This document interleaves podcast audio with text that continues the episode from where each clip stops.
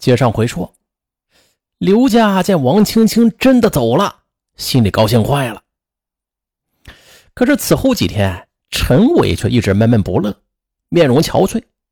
刘家对他的恨意也是烟消云散，取而代之的是怜悯和爱意。接着，他在汇报工作的时候，趁着没有其他人在场时，就轻声的劝刘伟注意身体。早上上班时。他还会给刘卫带杯豆浆啊，和他爱吃的生煎包。感情失意的陈伟对刘家非常感激。二零一一年三月五日凌晨一点，刘家的手机响了，手机号码显示是陈伟的，可通话的却是一个陌生男子。那个陌生男子说了：“你的朋友在酒吧里喝多了，你能否把他接走啊？”刘家答应啊，马上过去。随后，刘家就打的赶到了那家酒吧。此时，陈伟已经是烂醉如泥了。服务生帮他把陈伟就扶到出租车上，然后啊，他把陈伟带到了自己的住处。可这时，陈伟的嘴里还喃喃的嘟念着：“青青，是我，对，对不起你。天涯海角。”我也要找到你，找到你。听着陈伟的话，刘家是又气又心疼。他帮陈伟脱了衣服，让他躺在了自己的床上。陈伟渐渐的就睡熟了。看着他那英俊的面庞、健壮的身体，刘家面红心跳。他本想去另外一个房间睡觉的，却突然改变了主意。他呀，就脱掉衣服。躺在了陈伟旁边。第二天早上，陈伟醒过来，这才发现自己身边躺着的竟然是刘家。他顿时大惊失色，急忙穿衣下床，并且连声的骂自己该死，不该做出这样的事情。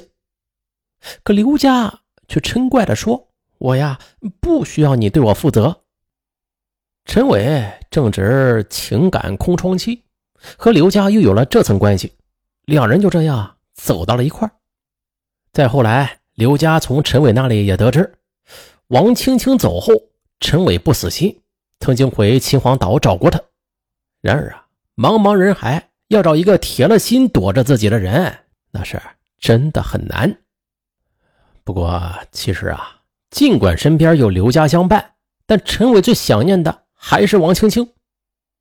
二零一一年五月的一天，陈伟的手机突然响了。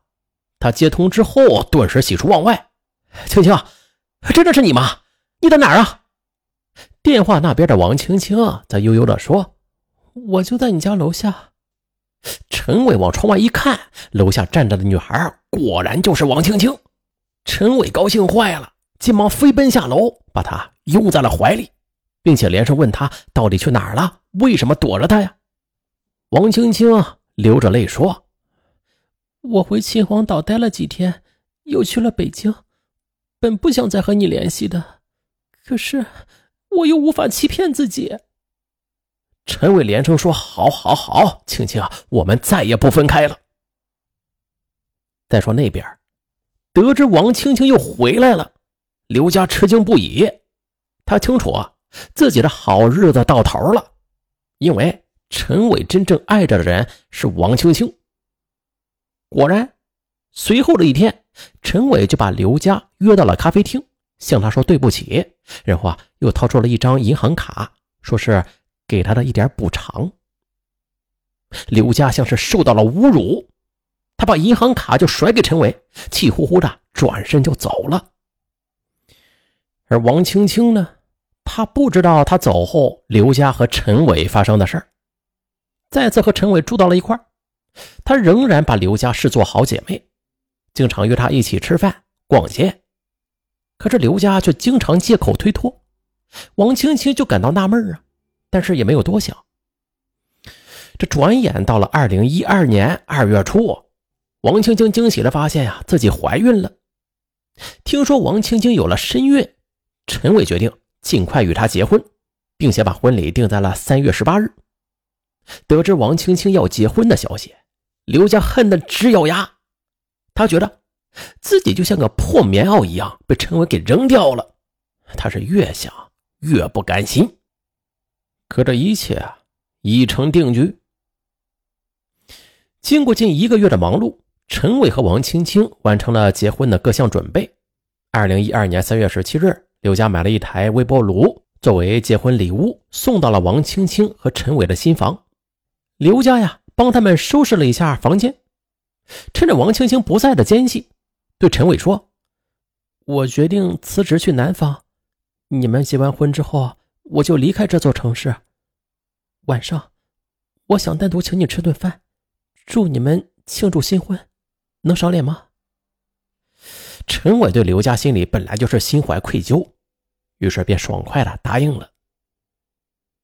当晚，陈伟应约来到酒店，刘佳正在包间里等着他呢。几杯啤酒下肚，陈伟话就多了起来，他再次向刘佳表达了歉意。刘佳呢，他表面上很大度，可心里却在想。哼明天我就要让你们这对狗男女好看。席间，他趁着陈伟去卫生间的时候，将随身携带的安眠药啊，就放到了陈伟的啤酒杯里。陈伟回来之后，刘佳和他碰杯，陈伟就这样把一杯放了安眠药的酒一饮而尽。很快，随着药力的发作，陈伟就陷入了沉睡状态。刘佳则立刻叫来了服务生。帮他把陈伟扶到了外边的出租车上，然后直奔他提前订好的酒店房间。陈伟被刘佳弄到房间之后，刘佳打电话叫来了一个三陪女，两人合力把陈伟的衣服给脱去。那个三陪女也脱去了衣服，并且和陈伟躺在了一块刘佳则在一边用手机录像。第二天早上。刘佳便把陈伟和三陪女的激情视频就用手机发给了王青青，然后又给他留言：“你的新郎官在某某酒店三零九房间呢，正沉浸在温柔乡里呢。但愿他没有忘记今天的婚礼哦，祝你们新婚快乐。”做完这一切，刘佳回家收拾行李，就赶往了机场。他已经买好了到另外一座城市的机票。看到刘佳发送的信息之后，王青青当即大叫一声，就倒在了地上。王青青的父母闻声赶紧过来救女儿，可是当他们看到视频和短信之后啊，什么都明白了。